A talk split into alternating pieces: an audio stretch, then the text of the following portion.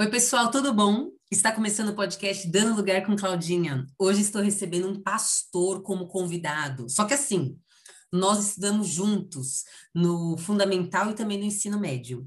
E, gente, eu não imaginava nunca na vida o Elvis como pastor. Porque assim, ele sempre foi um cara muito inteligente, CDF, sabe? Aquele povo nerd que sentava na frente, letra bonita, caprichoso em todos os trabalhos. Ele, assim, sempre se dava bem com, todas as matérias, não tinha tempo ruim para ele. E, então, assim, ele, ele poderia ser qualquer profissão, que com certeza ele ia fazer com excelência. Essa era a minha visão acompanhando parte da adolescência dele.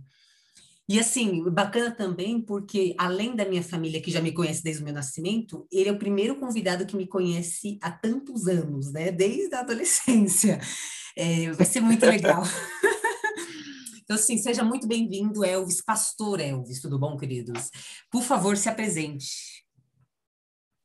Claudinha, primeiramente, estou no céu, né? Com tanto elogio, meu Deus do céu, estou me sentindo o... crânio. Mas é uma alegria poder participar aqui desse projeto que eu tenho certeza que foi Deus que colocou no seu coração.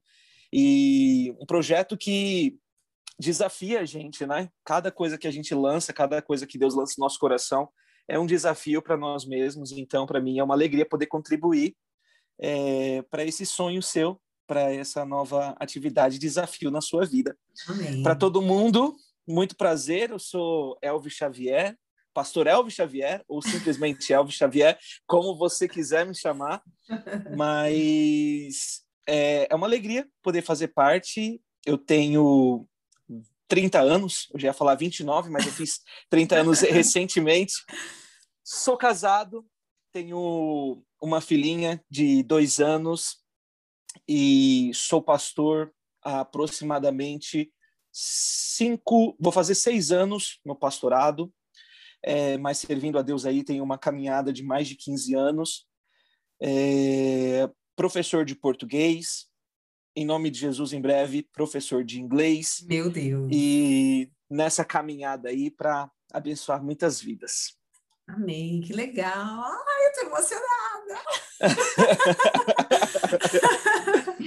Bom, eu já adiantei para o pessoal que a gente se conhece desde os tempos da escola, né? Afinal, nós estudamos juntos. Uhum. Só que você estudava de tarde, eu sempre tive o chamado da manhã. E aí depois você veio invadir o, né, você algumas pessoas vieram invadir o, o pessoal da manhã. Eu sabia, eu sabia, eu sabia que você ia usar esse termo invadir. Não foi bem assim. A gente, a gente não invadiu. A verdade, tiraram a nossa opção de estudar à tarde e nos obrigaram a ir para amanhã. Foi Verdade. simplesmente isso que aconteceu. Verdade. e você se recorda como que a gente se conheceu? Então, é, eu, não, eu não me lembro se foi na sétima ou na oitava série. Foi na oitava, né? Eu acho que foi na oitava. Então, foi na oitava. E, e eu me recordo, assim, das primeiras é, memórias que eu tenho com você. Eu lembro só de você no meio da aula ou no meio do silêncio da aula, cantando. E isso para mim era uma coisa bizarra. no silêncio da aula, a Cláudia cantando. Então, assim, louvores a Deus. Muito crente, muito crente, muito cristã. e também de você não tendo chamado para educação física e verdade e também sempre com a sua toalhinha nossa! A sua toalhinha para cima e para baixo, que, é eu, que eu não sei se você ainda tem ela. Mantenho sempre, para a vida, uso para a vida. É meu ministério da toalhinha. Entendi. Entendi. isso era isso, essa é uma memória muito fresca na minha mente da, de você com a sua toalhinha para cima e para baixo. Meu Deus, que forte, igreja. Meu Deus. E claro que eu tenho memórias também suas do.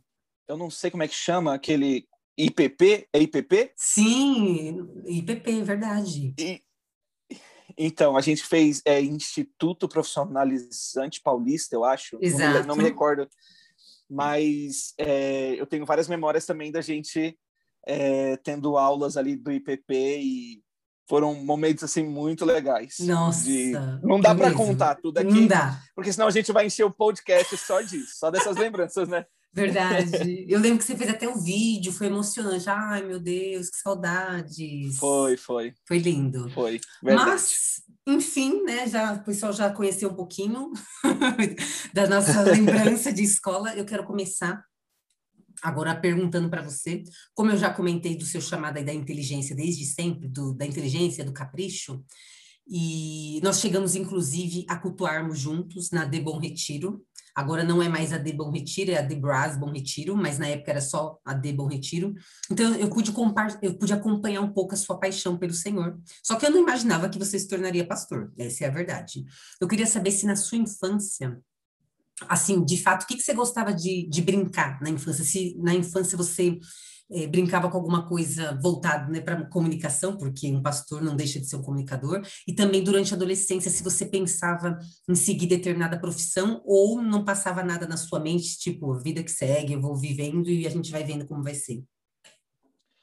É, na verdade, eu acho que ser efetivamente pastor não estava no topo da minha lista. É, eu sempre, eu não sei como se iniciou isso, eu não sei em qual momento que eu comecei assim a ter um relacionamento é, mais profundo com Deus, eu sei qual foi o momento, mas aonde eu comecei a me relacionar com Deus, porque eu tenho memórias assim de até no ensino fundamental, antes de, como você mesmo diz, invadir o período da manhã, uhum. é, eu me lembro assim de de orar a Deus assim, de dobrar os meus joelhos e simplesmente orar, sem ninguém me ensinar sobre oração. Então eu não, não consigo me lembrar, não tenho uma memória assim afetiva que me, me remeta a isso aqui iniciou meu relacionamento com Deus. Sim. Mas eu lembro que na escola eu gostava muito de biologia e eu pensava que eu seria biólogo. Olha. Tanto que eu prestei o técnico lá na Getúlio Vargas, né, na ETEC da GV, passei e eu comecei a cursar meio ambiente lá. E foi quando nesse mesmo período, ainda ainda estudando, né? A gente ainda estudando juntos, foi quando eu me aprofundei ainda mais assim na igreja. E aí foi quando eu fui batizado com o Espírito Santo. Eu aí sim, o, batismo com o Espírito Santo foi um divisor de águas na minha vida. E, ele me transformou assim por completo, mudou o meu interior, mudou a minha mentalidade. Comecei a ver assim o mundo de uma outra maneira, com os olhos assim realmente assim que eu costumo dizer através dos olhos de Deus. Então, a partir daquele momento que eu fui batizado com o Espírito Santo, eu sabia que Deus tinha algo mais para minha vida, além de uma profissão, mais um chamado mesmo é, para exercer em prol da sua vontade. Então, é, eu iniciei meu propósito com Deus ali, minha caminhada com Cristo, de uma forma profunda, depois do meu batismo com o Espírito Santo. Amém, glória a Deus. Exaltado. É, chamado é chamado, né? É. Na, Exatamente. Na, na, sua infância, quando você era é assim, criancinha mesmo, você se recorda de alguma brincadeira que você curtia? Ou você não tem muitas lembranças e... de alguma brincadeira específica, né? Ah, assim, eu lembro que eu sempre gostei de, de ensinar. Então, se a gente, se eu brincava de escolinha com os meus primos, eu era o professor. Hum. E eu lembro também que na escola é, os seminários, eu que ficava com a parte maior do texto porque eu falava bem. É verdade. E, então, assim, eu acho que tudo isso já foi refletindo meio para para aquilo que eu me tornaria, né? Que é um pastor. É então, fora isso, eu lembro que eu sempre eu tinha uma coleção de bonecos de super-heróis e eu gostava muito de brincar com eles, assim. Então, eu, eu tinha uma imaginação muito fértil em relação a isso. Claro que não é nada dos bonecos de hoje em dia. Não existia Vingadores na minha época. Então era Power Rangers, era Hércules, era, era, era os Smurfs, Meu eram Deus. coisas assim que, que eu brincava. Sim. Mas eu, eu tenho essa memória. Eu gostava muito de brincar com esses bonecos super-herói da época. E, e com certeza de escolinha, assim, na parte em que eu era o professor. Entendi, entendi. Legal, legal.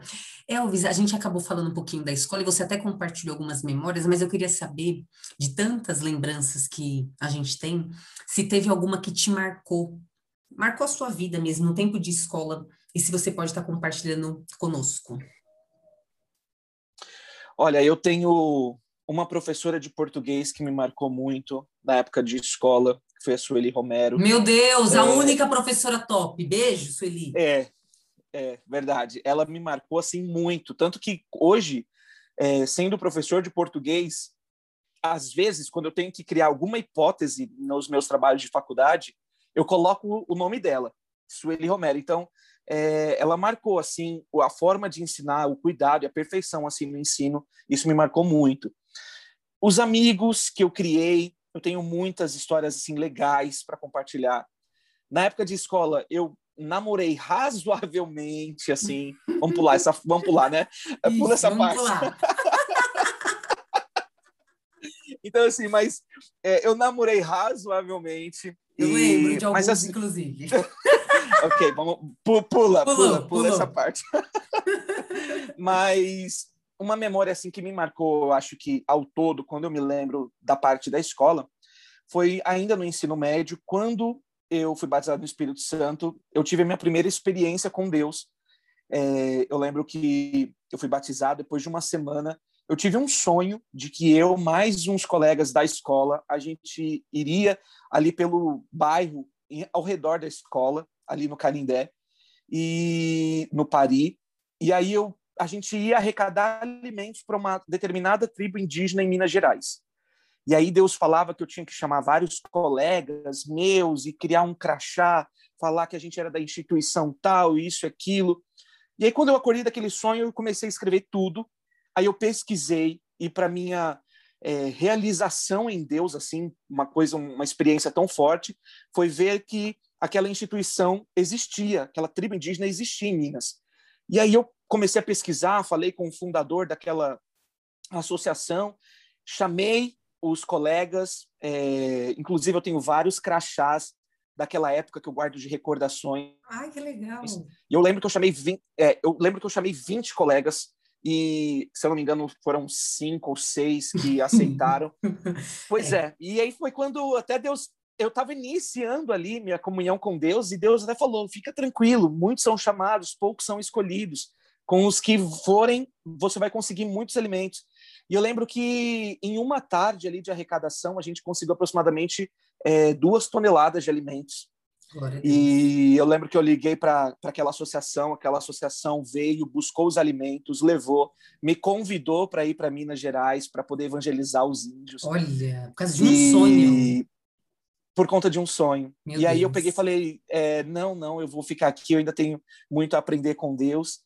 E isso me marcou muito e eu falo que é da época de escola, porque foi quem foi comigo, né, arrecadar esses alimentos foram os meus colegas da escola, então isso me marcou demais.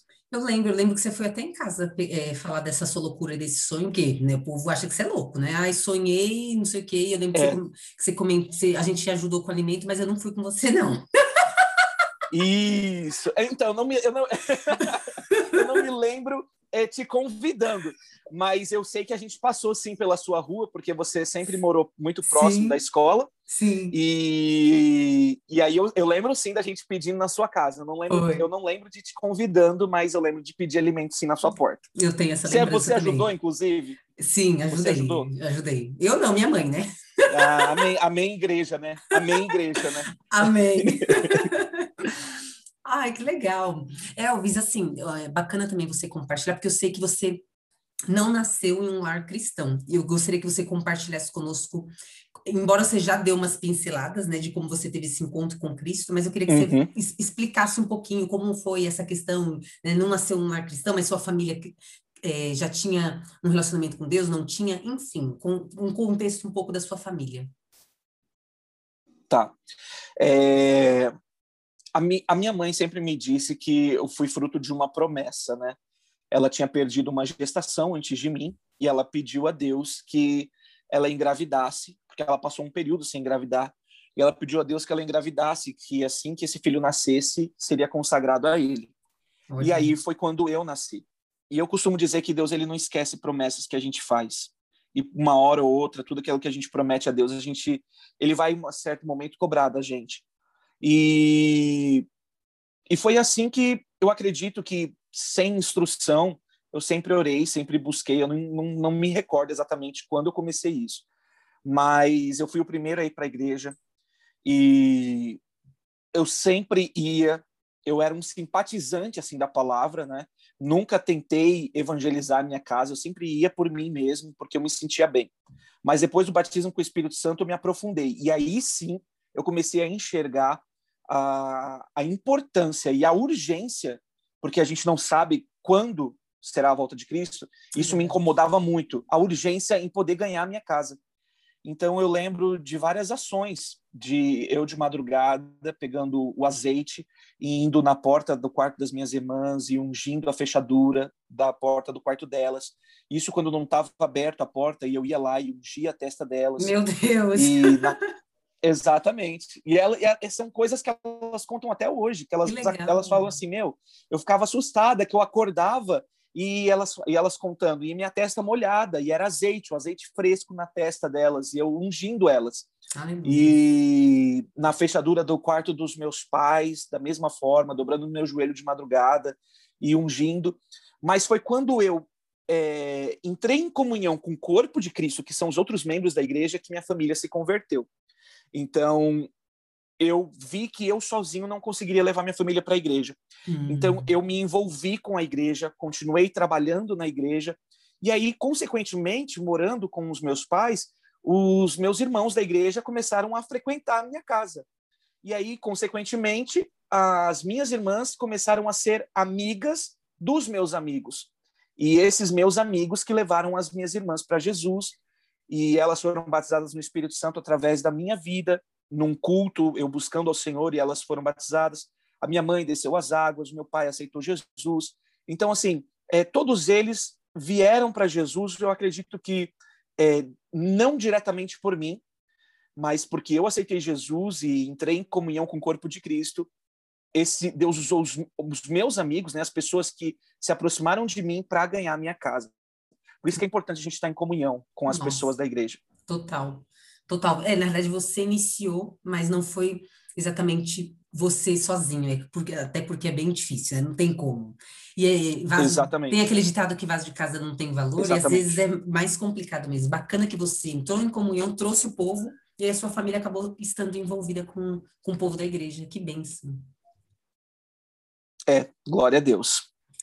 Certo. Outra coisa também é, eu me recordo que você tinha uma dupla, né? Sua melhor amiga, Renata, e aí depois acabou se tornando um trio, que o Léo deu lugar junto com vocês. E eu me lembro que através da sua conversão com força, né? Como você até colocou que você era simpatizante, depois você teve um encontro mesmo, você acabou influenciando muitos amigos, na escola, inclusive. Eu queria que você comentasse um pouquinho sobre essa sua influência, sobre a vida das pessoas desde sempre, né? Você vê na sua casa, na escola, desde sempre. É, exatamente. É, quando eu tomei esse senso de urgência de que Jesus voltaria a qualquer momento, eu não saberia quando, eu comecei a, com muito temor no meu coração, acho que mudei a minha conduta. E ao mudar a minha conduta, é, é, eu acho que é algo muito natural. Você entrega a sua vida para Jesus e ele muda a sua conduta naturalmente. E eu lembro que na escola eu não deixei de ser eu eu continuei sendo eu, mas eu, claro, eu abri mão de fazer algumas coisas, Sim. mas eu, eu fui eu o tempo todo. E eu ser eu com Jesus acabou influenciando de uma forma que eu não consigo também entender como, mas através de mensagem, através de palavra, é, a Renata e o Leonardo, que foram as duas primeiras pessoas que eu consegui evangelizar, assim, literalmente, discipular e podê-los levar a, as águas do batismo. E eles foram, sim, os dois primeiros. E eu lembro que eu tenho grandes memórias, assim, inclusive do dia do batismo deles.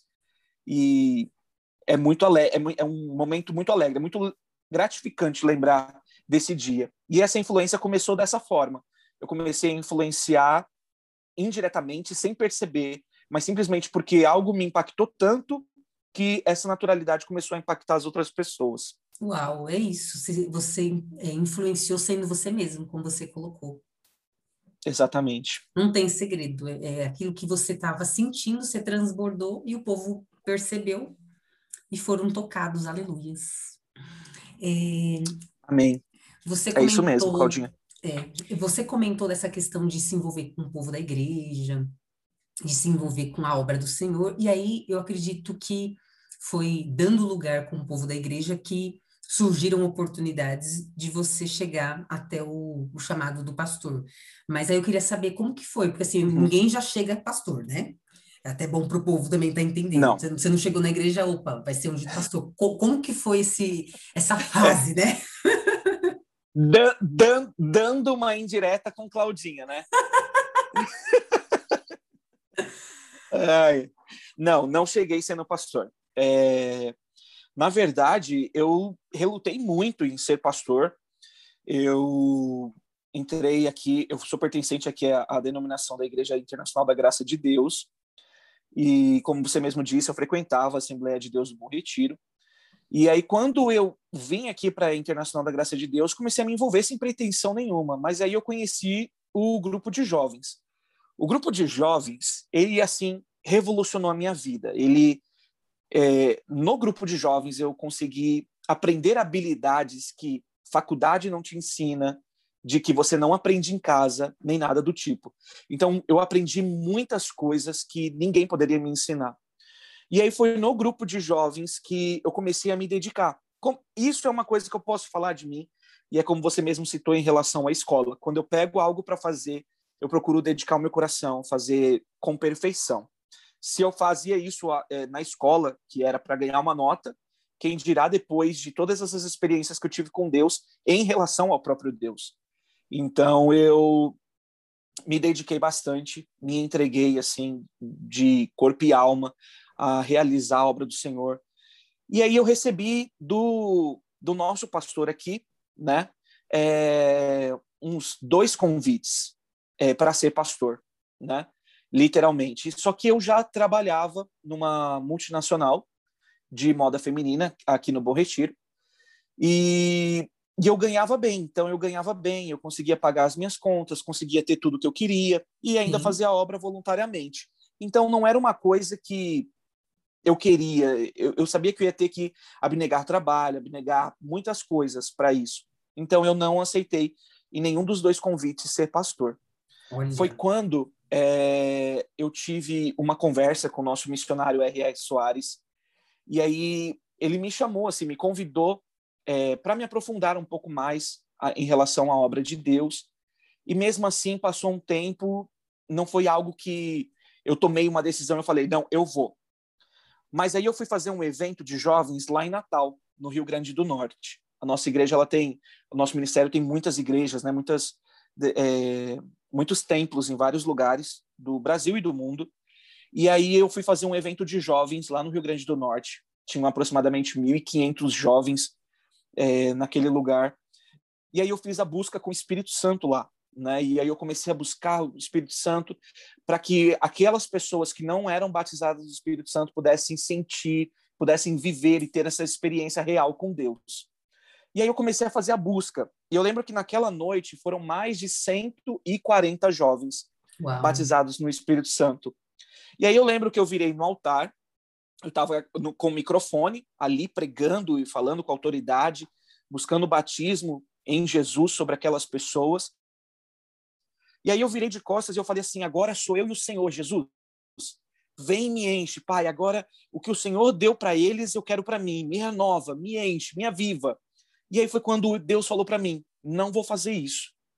E aí, quando ele falou para mim, não vai fazer, que não iria fazer isso por mim, uhum. e aí eu peguei e eu falei assim: por que, que o senhor não vai fazer isso comigo? E eu lembro isso muito nitidamente nesse evento.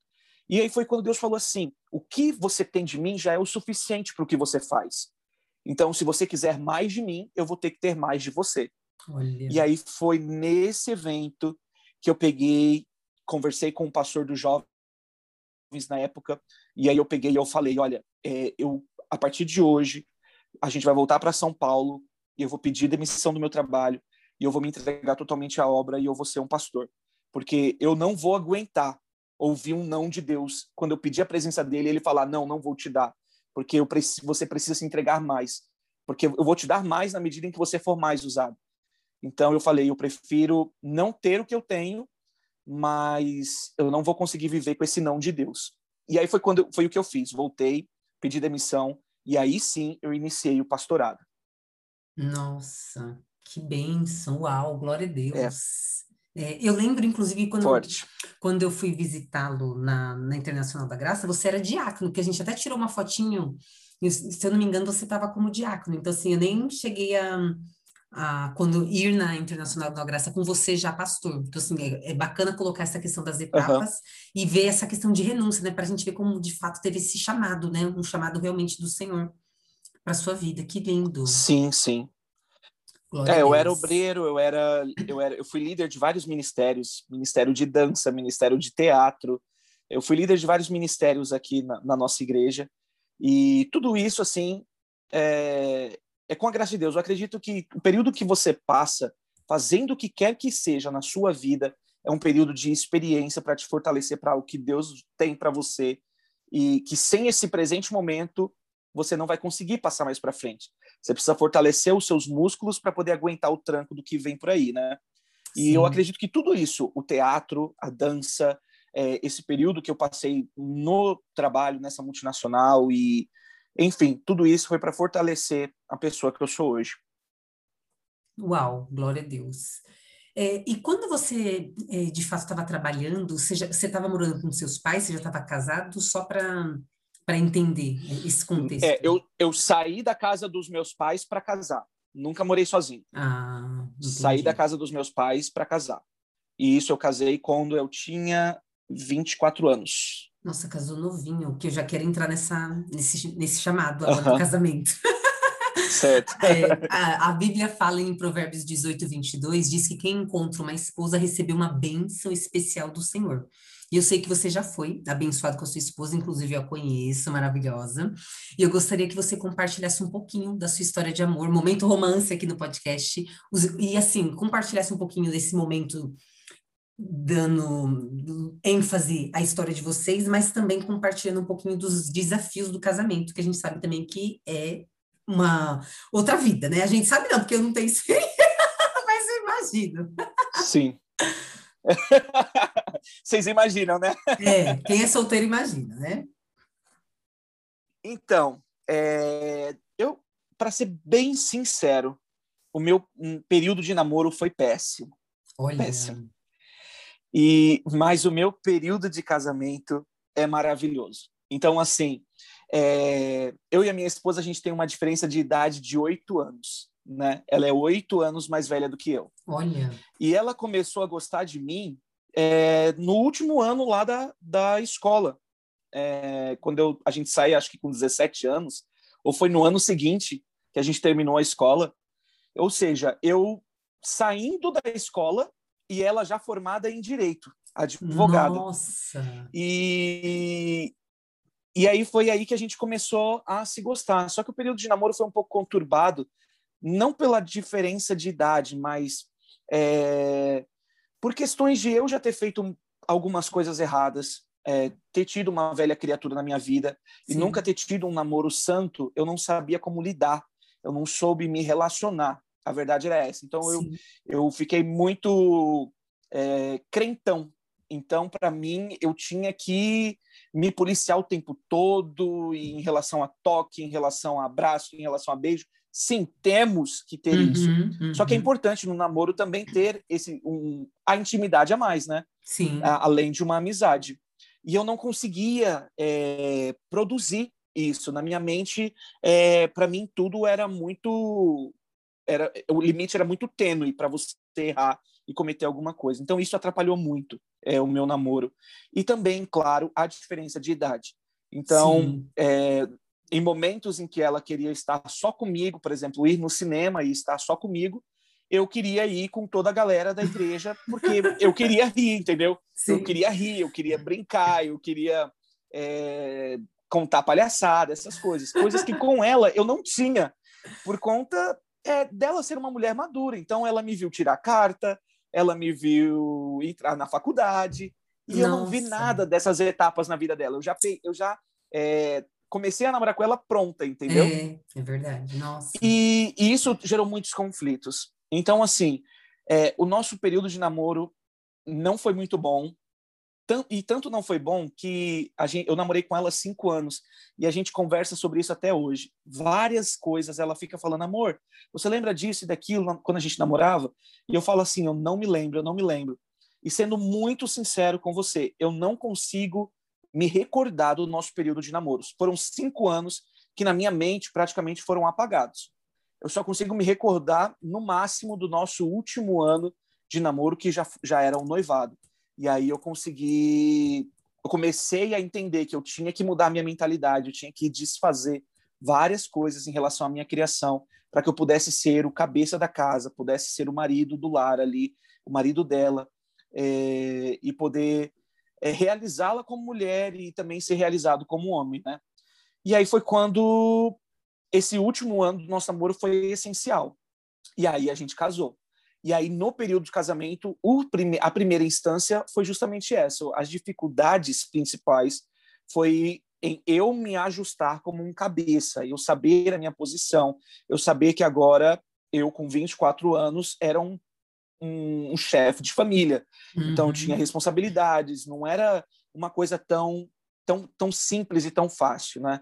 Então, foi a única dificuldade que nós tivemos assim em relação ao casamento. E tudo que eu não vivi no namoro, acho que de alegria, de felicidade, de amor e de, de paixão, eu vivo no meu casamento hoje. Uhum. Então, hoje nós somos um casal sadio, um casal sincero, um casal melhores amigos, coisas que na época de namoro eu acho que nós não éramos.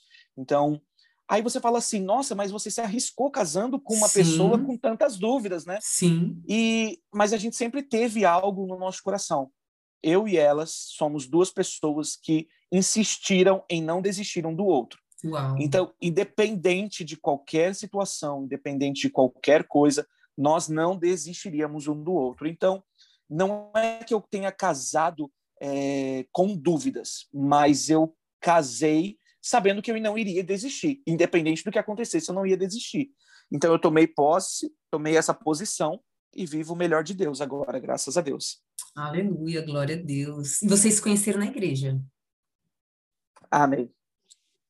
Sim, a gente se conheceu na igreja. Ela foi a minha liderada em um ministério. E uma liderada muito difícil, inclusive. muito difícil. É, não gostava de obedecer. Era Olha. só Jesus na vida dela. Olha! Mas aí é, Deus deu a oportunidade de um dia ela ser líder de um ministério é, e ela teria que cuidar de uma, de, um, de uma quantidade de jovens. Então, a nossa mocidade sempre foi muito grande. Então, é, existem vários ministérios dentro da nossa mocidade, da juventude, e cada um cuidava de um ministério. Eu já era responsável de um ministério e ela também era responsável por outro ministério. E aí um dia o pastor chamou a atenção dela, né, por conta, eu não sei do que, de alguma atividade. Só que ela também sempre é uma menina de muito temor em relação à obra de Deus. Então, eu lembro que depois daquela bronca, ela encheu os olhos de lágrima e ela quis chorar. E aí foi quando eu me aproximei dela, a gente só como amigos, e aí eu peguei eu falei assim: "Posso te mostrar um louvor?" E aí ela falou: "Pode". Aí naquele dia eu acho que surgiu, eu acho que é o toque de Deus, falando é ela para mim e falando para ela é ele para você é, para minha esposa. E aí foi, foi assim que aconteceu. Então, nós nos conhecemos na igreja e foi numa ajuda ali de ministério em que ela recebeu uma bronca e eu fui ajudá-la que Deus fez a obra. Ai, que lindo! Já adorei a história de vocês. Pois é.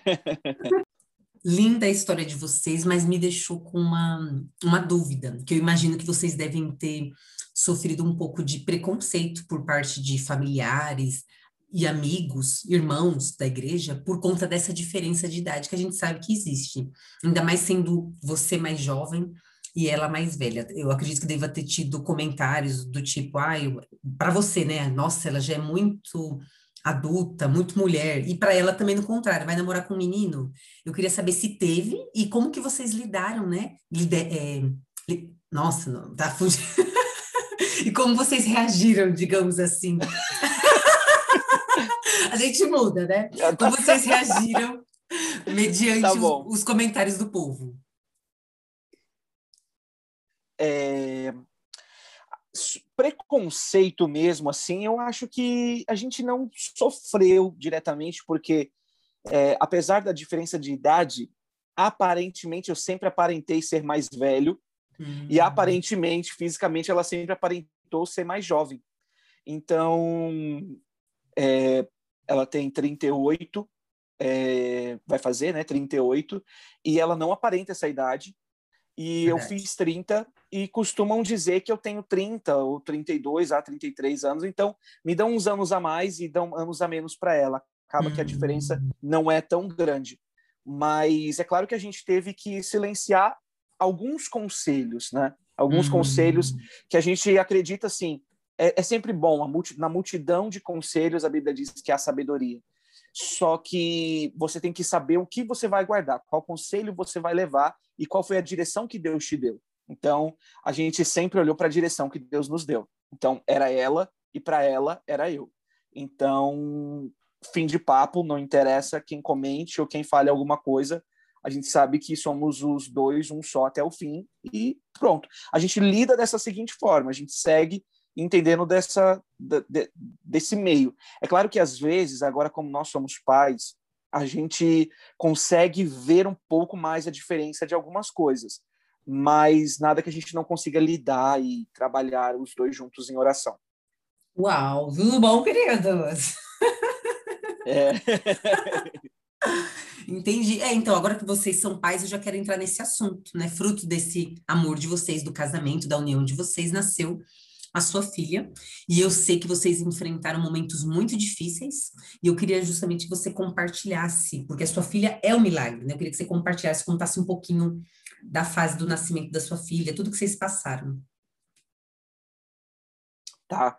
É, esse, com certeza, sem dúvida alguma, é o maior testemunho de milagre assim que eu, que eu posso testemunhar na minha vida. É, eu e minha esposa, a gente casou, eu com 24, é, com 23 ou 24, acho que foi 24, e ela com 30 anos.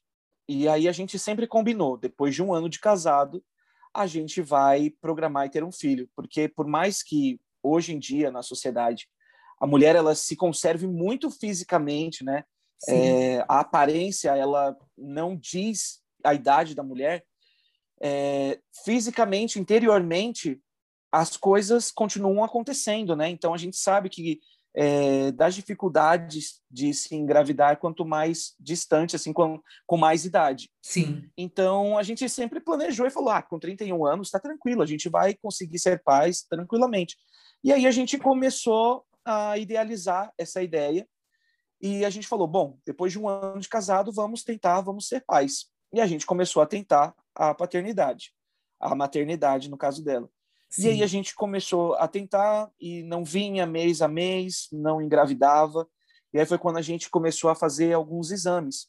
E aí nos exames dela deu que as duas trompas dela estavam obstruídas, sendo que uma delas estava obstruída só que praticamente é muito doente. As palavras do médico foram essas. Uhum. As mulheres têm duas trompas, a minha esposa tinham as duas obstruídas, só que uma muito doente. Uhum. Era, foram essas as palavras. E aí, beleza, a gente começou já a entrar no processo de pensar em adoção. E aí foi quando eu fui em um orfanato conhecer as crianças de lá e aí eu me apaixonei por um menininho que estava lá. E ele chegou, tio, tio, vem ver aqui meu guarda-roupa, tal. E aí eu naquela questão, né, eu queria adotar, mas ao mesmo ponto que eu também queria ser pai naturalmente. Eu queria ter alguém literalmente assim com é, vindo de mim, vindo da minha esposa. Não porque menosprezando quem adota, porque eu creio que eu ainda vou fazer isso na minha vida, mas pela realização de uma promessa entendeu? Sim. E, e aí foi quando a gente começou a, o processo de adoção, mas no meio da caminhada minha esposa engravidou e a gente ficou muito feliz, a gente ficou assim realizado. E aí a gente fez a divulgação para a família e tudo mais. Só que aí quando a gente foi fazer a nossa primeira ultrassom, esse bebezinho ele tinha parado na trompa, no meio da trompa, uhum. justamente porque a trompa estava obstruída o bebezinho não conseguiu atravessar toda a trompa e chegar no útero. Uhum. E aí foi quando a gente teve que passar pelo primeiro processo cirúrgico, que foi arrancar uma das trompas da minha esposa. E aí foi quando eu lembro que eu questionei muito a Deus por conta disso, porque se com duas trompas obstruídas já era, entre aspas, né, dito pelos médicos, impossível de se engravidar, Sim. quem dirá agora, então, com uma única e a que ainda e uma que ainda estava obstruída. Então, dificultou ainda mais o trabalho, o processo, né? Mas a minha esposa nunca duvidou do milagre. É, mesmo eu, às vezes, questionando e eu falando assim, amor, vamos adotar, vamos fazer isso, aquilo. Eu lembro de um momento em que a gente até, a gente não tinha carro ainda, e a gente estava indo embora da igreja é, de metrô para nossa casa, e ela me chacoalhou assim no metrô, e ela falou com, com os olhos cheios de lágrimas, chorando, e ela falou, Elvis Xavier, presta atenção no que eu tô te falando. Eu vou te dar um filho. Você está me ouvindo? Eu vou te dar um filho. E naquele momento, meu olho, até falando agora, meu olho enche de lágrimas de lembrar daquele dia. Porque eu vi, assim, muita fé nela. E eu não contribuí para essa fé. Isso eu posso falar, porque eu, eu, quem me segue no Instagram ou quem for até o meu perfil vai enxergar, vai ver esse testemunho eu sou muito aberto em dizer que eu não acreditei, eu não, eu não tive fé para isso, eu questionei a Deus. Sim. Sabe, eu falei, por que Deus? Mas ela não questionou, ela em nenhum momento duvidou. Então, passou, passado mais um tempo, é, a gente engravidou. E aí a gente ficou apreensivo, porque a gente não sabia se esse outro bebezinho também iria parar na trompa, né? Porque já Sim. que estava obstruído, então a gente achou, ah, vai acontecer a mesma coisa e esse bebezinho vai parar na trompa. Mas aí quando chegou na primeira ultrassom e aí a gente ouviu aquele coração batendo e a gente viu aquele bebê no lugar certo, aí a gente não se aguentou e aí a gente chorou e a gente glorificou a Deus e eu pedi perdão a Deus por não ter confiado. Nesse caso, ela foi Abraão e eu fui a Sara, sabe? Eu duvidei e ela creu. E mas Deus assim foi tremendo. Aí a gente teve uma gravidez muito tranquila. Só que quando a minha filha, com 29 semanas, ela já começou a dar indícios de querer nascer. Uhum. A minha uhum. esposa ela teve uma dilatação prematura. E aí, logo depois da primeira dilatação, de muitas dores que ela estava sentindo, a minha filha nasceu com 29 semanas. Ela tinha acabado de fazer sete meses uhum. é, de gestação. E existe um exame que, assim que o bebê nasce, que chama APGA, e ele mede a vitalidade do bebê. Esse exame vai de 1 a 10. E a primeira medição da minha filha, assim que ela nasceu, eu olhei, eu não vi coração batendo, não vi barriga se mexendo, não teve choro, ela não abriu o olho. Nossa. E aí a minha esposa só perguntando para mim, amor, como que ela é? Como que ela é? E não, perguntando como que ela tá, como que ela tá. E eu não querendo dizer algo ruim para ela naquele momento, eu só falava, Sim. amor, ela é linda, ela é linda, ela é linda. Eu só falava isso, mas eu não sabia se ela estava viva. Nossa. E aí é, o exame tinha dado que ela estava com um de ápega, de vitalidade. De 1 a 10, ela estava com um. E aí foi quando a médica pegou e falou: Vem, pai, vê sua filha. Aí eu fui ver ela. Tinham três enfermeiros, uma massageando o coração dela, o outro bombeando uma bomba de ar na, no, na boca da minha filha, outras duas segurando vários equipamentos ali e falando: Pai, a gente vai fazer o possível. E aí eu peguei e falei, ela tá, é, perguntei como é que ela tava, falou, olha, ela tá bem, mas ela tá muito fraquinha. O senhor sabe que ela nasceu muito antes do tempo. E aí, só que naquele momento eu falei, agora tá na hora de eu exercer a minha fé. E eu falei para a médica, fica tranquila, a minha filha vai viver. E aí Amém. foi quando é, levaram ela na incubadora para minha esposa ver. A gente não tocou nela em nenhum momento. E acho que só eu depois fui o primeiro a ver é, ela já lá na, na UTI neonatal, e lá ela ficou dois meses e um dia. Ela ficou dois meses e todos os dias a gente indo lá no hospital, acompanhando, e a gente passou por vários processos. Ela fez cirurgiazinha aqui é, na barriga, é, cortou a língua, o freiozinho da língua, fez jejum de oito horas. Imagina um bebezinho fazer Nossa. jejum de oito horas. Então, assim, foi um processo exaustivo, mas foi um processo muito poderoso, porque eu me perguntava por que Deus tinha feito isso conosco, e lá naquela UTI neonatal, a gente pôde abençoar muitos pais, a gente pôde orar em roda com enfermeiros, abençoando cirurgias de outros bebês, Então a gente pôde ser o consolo de muitos pais que estavam ali. Então eu vejo que Deus ele escolhe pessoas para estar nos momentos certos. Ele só precisa de alguém que levante a mão e diga: "Eis-me aqui, pode me usar". Então, posso mesmo? Pode. E aí ele vai te colocar em lugares que você pensa: "Mas por que Deus?" Mas foi porque você disse: "Eis-me aqui". Então, é... e aí minha filha é um milagre. Depois de dois meses, ela tá ela saiu e aí agora ela já está com dois anos. Quem me acompanha nos stories, ela é uma figurinha. é mesmo. uma, uma pastorinha muito engraçada e uma bênção super saudável para a glória de Deus. Ai, que lindo, meu Deus. Deus é maravilhoso, realmente. Aleluias. Pois é. Lindo, lindo. E assim que eu queria saber é o, que, é o que mais mudou na sua vida com a paternidade, porque eu imagino que deva mudar muitas coisas, mas assim, teve dentre tantas mudanças, teve alguma coisa assim que você mudou total em função da paternidade? Eu acho que é, eu compreendi melhor o amor de Deus por nós. Por mais que uma pessoa ela diga assim que ela consegue entender e ela tente imaginar o tanto que Deus nos ama, é, eu consigo hoje compreender um pouco mais o quanto Deus nos ama de verdade. É um amor, Claudinha, que dói. É um amor que te faz chorar, é um amor que te, que te corrói por dentro. Você torce ao mesmo tempo que você quer que quebre a cara um pouco para que aprenda, mas que não quebre muito porque você não quer que sofra. É um amor não confuso, mas é um amor difícil de explicar. Então, eu, eu acho que o que mais mudou para mim foi é, eu consegui compreender melhor esse amor e a relação de, da minha responsabilidade de formar uma nova mente. Porque eu lembro que na, no meu período de namoro eu tive que quebrar muitas coisas em relação à minha criação, Sim. coisas que eu não tive. Então, você ter essa responsabilidade, esse peso de você formar uma nova mente, você criar uma pessoa segura de si, uma pessoa confiante, e principalmente uma pessoa de Deus no período em que a gente está vivendo, é, isso foi o que me deu uma, uma grande assim responsabilidade. Isso me mudou muito. Ainda mais depois que eu vi uma palavra de que a minha filha conheceria Deus através de mim. Ela, eu sou a primeira representatividade de Deus na vida dela.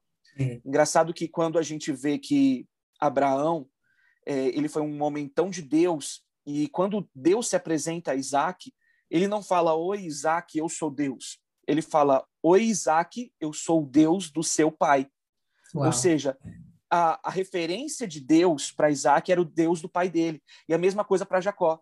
Jacó, oi, eu, Jacó, eu não sou, eu, eu sou Deus. Ele não fala isso. Ele fala: Oi, Jacó, eu sou o Deus dos teus antepassados, o Deus do teu pai, Isaac e o Deus de Abraão. E a gente até hoje conhece assim.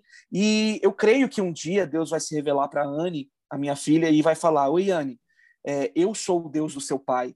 E aí ela vai falar: Ah, eu te conheço. Eu conheço o Deus do meu pai. Glória a Deus. Então, é, eu acho que a maior responsabilidade é essa: eu transparecer Deus. Isso me faz é, ter uma constância de leitura bíblica, de oração, de momentos que antigamente eu não tinha. Eu tinha por mim mesmo, mas hoje eu tenho por mim e por ela. Nossa, uau, glória a Deus. É. É. glória a Deus. Tá forte, tá forte esse podcast. Tá mesmo, Deus está ministrando se você, é, se você chegou até aqui, este momento, então parabéns, porque tem muita coisa para acontecer na sua vida, em nome de Jesus. Amém, glória a Deus. Elvis, e eu tenho uma curiosidade para saber como que funciona a rotina de um pastor. Porque assim, eu sei que você tem é, o chamado do pastor, mas assim, você é pastor sempre, é o seu trabalho. Só que você também é esposo, Isso. você é pai, você é filho também, você é amigo, enfim, como que você consegue fazer a gestão do seu tempo? Como que funciona a rotina diária como pastor? Como que você consegue conciliar com amigos, família? E também eu queria saber é, o que que você faz para se divertir, né? Pastor se diverte também, tudo bom? E, e, e, e, se tem alguma coisa, eu acredito que sim, que você mais detesta fazer. Tá. É, a minha rotina, eu, eu sou tudo ao mesmo tempo. Quando eu tô com a minha família sendo pai, eu ainda sou pastor. Quando eu tô com os, os irmãos, que hoje eu sou líder de um ministério de homens aqui na nossa igreja, é o um ministério que chama Homens que Vencem. Então eu lidero esse grupo de homens de cento e poucos homens. Uau. E esses homens que eu lidero, quando eu estou com eles, eu continuo sendo o esposo da Suelen, continuo sendo o pai da Anne, é, continuo exercendo todas as funções da minha vida. A única coisa que eu faço para me dividir é que eu sou integralmente entregue naquele momento em que eu estou fazendo aquilo. Então, por exemplo, é, para gravar e conversar com você nesse podcast, eu estou aqui no, no escritório da minha casa e a minha esposa está lá com a minha filha e elas sabem que agora é o momento em que aparentemente eu estou sendo convidado para participar do podcast da Claudinha, mas para mim eu estou sendo convidado para divulgar mais o amor de Deus e alcançar mais pessoas. Amém. Então, é, elas não vêm aqui, então elas sabem que eu estou ocupado, elas sabem que eu estou fazendo algo direcionado por Deus. Então, é, isso acontece em todos os momentos. Quando eu estou com elas, eu estou com elas. Quando eu estou fazendo algo para Deus, eu estou fazendo algo para Deus. E eu sou todas essas funções só que eu me dedico especificamente naquele exato momento para aquilo. Então, eu, eu tenho no meu dia o momento de atender esses homens que eu cuido, eu estudo todos os dias, leio a Bíblia, e quando eu estou com a minha filha, em algum determinado, não tem um momento certo, mas e também não é o tempo que sobra, eu não gosto de fazer isso, ah, esse uhum. é o tempo uhum. que me sobra, eu vou lá e vou dar para elas. Não, eu separo sempre o um momento e ali eu fico com elas, eu brinco, eu rio, eu me divirto e faço isso. Então, a minha rotina é isso. Todos os dias não tem uma rotina específica. Estudo todos os dias, tenho o meu momento de pastor todos os dias e de pai e esposo também todos os dias. E o que, que eu faço para me divertir? Eu, hoje em dia, eu amo ver filme. Sempre, é... né? Sempre, sempre. Eu lembro, sempre, sempre, sempre. escola. É. Nossa, eu amo ver filme. É, como você diz, eu tenho um chamado, né, do filme, Sim, dos filmes. Tem mesmo. Então, assim, eu amo ver filmes, eu amo é, séries às vezes, mas eu também gosto bastante quando a série me atrai. Mas hoje em dia, o que eu mais faço para me divertir é brincar de boneca, de comidinha imaginária e é, de fazer pintura no rosto, de fazer culinária com a minha filha, brincar de guerra de bichinho com água. É, sinceramente, foram essas as minhas últimas atividades com que eu me diverti. É, literalmente, fazer pintura, culinária, guerra de bexiga com água e segurar ela no, no, no colo, fazer karaokê de algumas músicas em inglês na hora que eu estou estudando e eu, e eu uso ela assim para dançar e brincar. É o que eu faço hoje em dia para me divertir. Que legal, bem paisão, né? bem paisão. Você você vê, eu tô velho, né? Não, não tá velho, velho, não, amado. Porque a gente tem. Eu sou mais velha do que você, então você segura. Tá bom, tô, tô bem jovem. E, e, o que, que você mais ah, detesta? E o que, que eu detesto, né? Isso.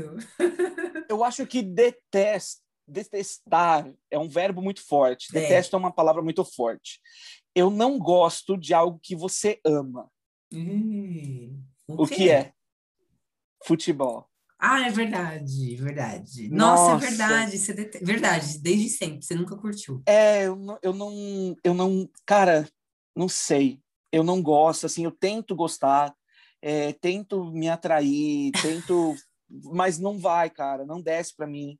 Eu não consigo entender o choro, entendeu? Claro, é. você pode explicar para mim depois.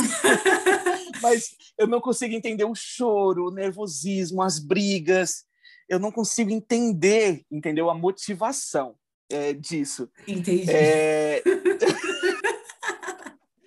então, assim, é, é algo que para mim a minha esposa ela ama futebol. A família toda da minha esposa é maravilhosa. É totalmente, é totalmente é a favor do futebol. A minha cunhada ela é professora de educação física, então é, tá na raiz. Meu, meus cunhados também foram jogadores, meu sogro.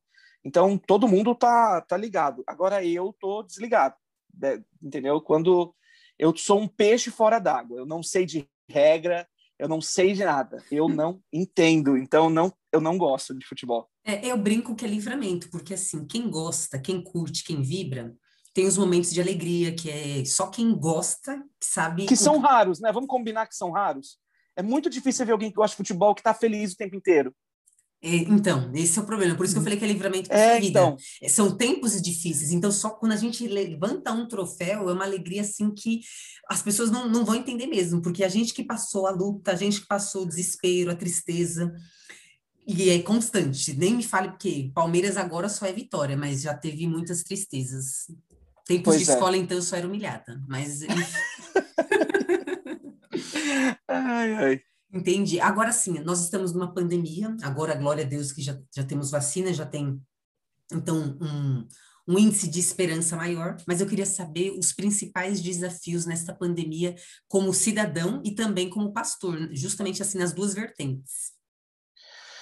É, como pastor, uh, eu acho que a maior dificuldade foi manter acesa a chama na vida dos, dos meus irmãos, assim, das pessoas que eu lidero, manter acesa a chama é, de congregar, né? Eu acho que não digo manter a chama do Espírito Santo, porque eu acho que cada um tem que ter o seu relacionamento com Deus, tendo culto ou não tendo culto, mas a importância de congregar, né?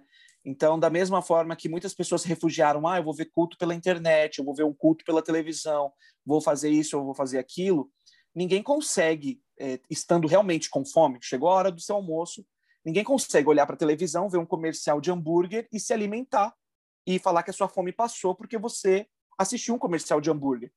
Então, da mesma forma, eu acho que a maior dificuldade foi levar essa realidade para os irmãos, mostrar a importância de congregar, né?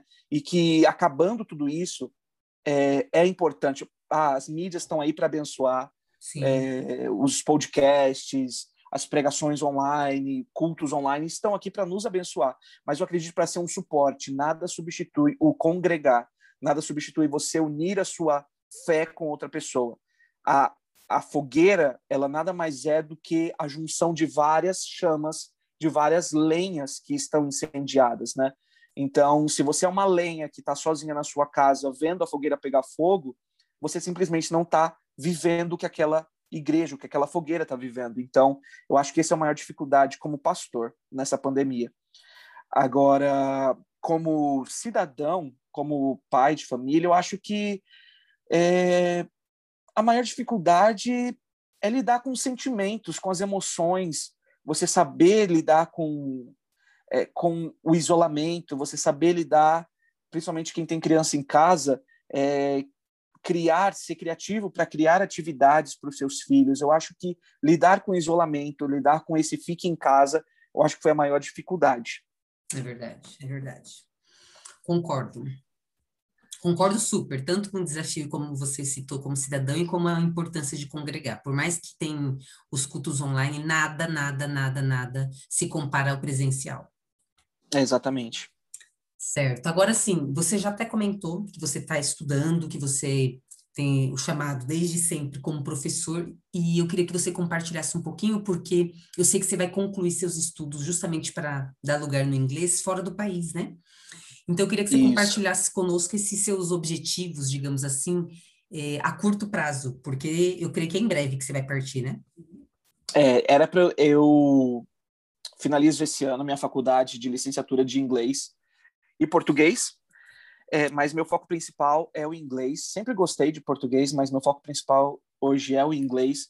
E era para eu ter ido já para Nova Zelândia agora em janeiro e ter voltado agora em maio, só que por conta da pandemia foi tudo adiado. E aí agora eu vou em julho do ano que vem, e aí eu volto em outubro. E eu vou finalizar os meus estudos lá. E a minha finalidade de trabalhar com inglês é justamente levar a palavra de Deus. Quando eu escolhi fazer letras, né, quando eu escolhi fazer licenciatura, foi justamente nesse propósito de disseminar a palavra de Deus.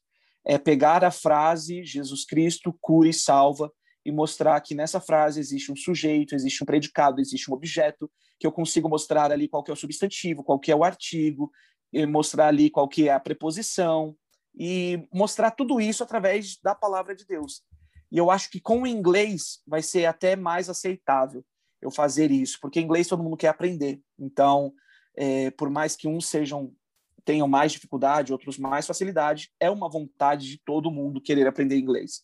Então, eu quero usar desse meio para poder capacitar outros pastores, outros ministros, é, membros e também alunos a falarem inglês e, claro, ensinando, sempre levando a palavra de Deus através do ensino. Amém, glória a Deus, eu preciso dessa unção, preciso tocar em você, porque eu não tenho chamado de inglês. é, pois é, muitos dizem não ter o chamado, mas a gente pode buscar pelo chamado. É, o problema ai, é que eu não tenho chamado, ai. eu não tenho chamado e não tô, exatamente, não, não tenho me dedicado a buscar. Não tá afim. não tô afim. Uhum, entendi. Mas eu sei que eu preciso. É, não, é ah. é muito importante, é muito importante. É a primeira língua do mundo, então é, é, apenas 3% da população do Brasil fala inglês. Então, se você fala, você está num patamar muito diferenciado. Uau, tudo bom, pessoal? Já estamos levando na cara também, quem não fala inglês, né? Ai, meu Deus. Bom, Elvis, agora de maneira rápida e objetiva, eu quero que você participe aqui no nosso podcast, dando lugar, não dando lugar, ou talvez. Eu vou citar alguns itens e aí você manifesta de forma bem rápida, do lugar, não do lugar, talvez. Tá bom? Beleza, fechado. Vamos lá. Música. Dou muito lugar. Animais de estimação. Talvez. Cozinhar. Dou muito lugar. Atividade física. Simplesmente dou lugar. Séries. Dou lugar. Viagens. Dou muito lugar. É, algumas coisas eu ia perguntar, mas você já manifestou durante o episódio, então era, era isso mesmo. A gente está chegando ao fim deste episódio. E assim, tô assim emocionada porque foi muito precioso e nostálgico, né? Recordar dos Sim. tempos de escola. Alô, Orestes Guimarães, tudo bom? Alô, alô, Canindé. Alô, alô, Canindé. É, Se meu alguém Deus. nos ouvindo, compartilhe esse podcast. Por favor. Alô, Beth. Alô, professora Beth, Iside. Nossa! Professora Cláudia. Não, Paulo a Clá... Albino. Ai, meu Deus, verdade, quantos? Gente, é muito, muito, é muito estranho como o tempo passa e assim, eu tô conversando com você, a sua voz não mudou. É a mesma voz e a do sua Elvis. também não. É muito estranho A sua isso. também não. Só que o tempo Pois é. passa, né? A gente vai ficando experiente. Eu não falo velho, eu falo Pois é. experiente. Mas assim, muito, muito legal, muito legal compartilhar, ouvir o seu testemunho, o homem que você se tornou, a referência, o pastor. Que alegria, que alegria, que alegria. Tô assim muito feliz. E assim, É, eu, eu, eu que agradeço de verdade a oportunidade de poder participar. E gostoso é isso, é você, por exemplo, a gente tratou aqui de, de, de vários tópicos, mas se a gente parasse para ficar em um tópico, já geraria todo esse conteúdo, porque eu tenho certeza de que é, na naturalidade, Deus assim nos abençoou aqui, e eu tenho certeza de que foi tão bacana, e quem está assistindo também curtiu bastante, que conseguiu se envolver e reter aqui muita, muito conteúdo, muita Ah, experiência também. Com certeza, com certeza, eu tenho certeza que as pessoas foram muito, vão ser muito edificadas, porque eu, meu Deus, já estou saindo aqui levando bronca e sendo edificada com o conjunto todo. O Elvis, o, o, o povo geralmente gosta de curiar a vida, né? Porque eu também sou dessas. É, Então, eu queria saber, questão da, das suas redes Ah. sociais, eu queria que você deixasse pro, onde o pessoal te encontra, como que faz para te Tá. encontrar? Você tem Facebook, tem Instagram, o que que você tem? eu tenho Facebook, eu tenho Instagram, mas meu Facebook eu tô quase desativando porque é muito difícil lidar com todas as redes sociais. É. Então, eu vou deixar aqui o meu Instagram, lá tá super atualizado. É, eu coloco muitas coisas abençoadas, ajudo muitas pessoas. E, claro, você pode acompanhar ali um pouquinho também sobre a minha vida, sobre a minha história, é, sobre cada etapa. Eu costumo postar a minha vida, mas a minha vida é uma pregação. Então, se você quer ser edificado, você pode ir lá no meu Instagram, que é arroba Elvis underline Xavier. Arroba Elvis underline Xavier Xavier. com X. E vai ser muito legal ter você lá comigo. É muito legal mesmo, a filhinha dele causa, Exato. gente? A filhinha dele causa lá no- nos stories que eu acompanho. Ô, Elvis, eu queria também que você deixasse uma indicação para o pessoal. É, pode ser, de vez. repente, Amo. pode ser um filme, pode ser uma série, pode ser um livro. O que, que você indica para o pessoal que está nos ouvindo? Ahn, que eu goste muito é para edificar. Pode ser. Ah, porque, porque assim, cara, olha, sinceramente, ah, Tá, olha, um filme, Até o Último Homem. Ai, maravilhoso. Você, você vai, é, você vai gostar. É, é para cristão e não cristão e tem uma lição poderosa nessa nesse filme. Então acho que vai edificar a todos. Eu sou muito fã de ficção, então Matrix para mim é muito louco, sabe? Senhor dos Anéis é muito louco. Eu amo Nossa. essas coisas assim. Eu acho, eu acho muito da hora. Como é gosto, então, né? É. então assim, beleza. Quem gosta gosta, quem não gosta não gosta. Agora se é para ter lição, então assiste até o último homem. É a minha recomendação aqui. Certo. Ai, Elvis, emoção, gratidão pela sua participação. Muito, muito obrigado. foi muito legal, foi muito legal, muito legal. Eu, eu tava me lembrando esses dias quando o Magno, foi o Magno, meu Deus, ou quem foi, que pegou a sua toalhinha. Foi o Pérez, sangue de Jesus tem poder. Eu lembro até hoje. Eu lembro da sua revolta, que ele pegou essa toalhinha e enxugou o suor do rosto. Ai, que tal, nojo! Meu Deus, que raiva! Não fala isso que já me sobe uma fúria. Não, não. Ah, eu lembro de você nervosa mesmo, assim, a ponto de... Gente do céu. Não, mas pensa bem, Elvis, eu andava com a minha toalhinha, como você citou no início, e aí ele vem, jogou futebol imundo, suado, podre, sujo, fedido, pegou minha toalhinha, arrancou da minha mão e se limpou com aquela imundice toda. Nossa, que raiva que eu fiquei. Ele que não apareça na minha frente, ouviu, Pérez? Ai, gente. É, vai ser... Já já ele está aqui fazendo podcast com você.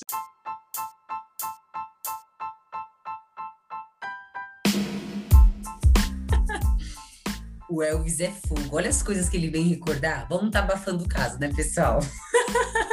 Adorei a participação de um amigo dos tempos de escola. Meu Deus! Lindo ver todo o crescimento, desenvolvimento.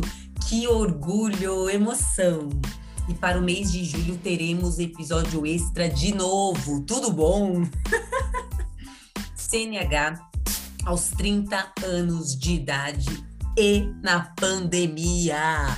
Meu Deus do céu, Vanessinha conhecida também como Pipoquinha, vai estar compartilhando conosco este processo. Ela é maravilhosa e vai mostrar que a idade não pode nos limitar. Pelo contrário, sempre é tempo para aprendermos, nos desenvolvermos, crescermos e evoluirmos. Cada pessoa tem uma fase, um tempo, e o que importa é a gente de fato não se limitar, independente da nossa idade.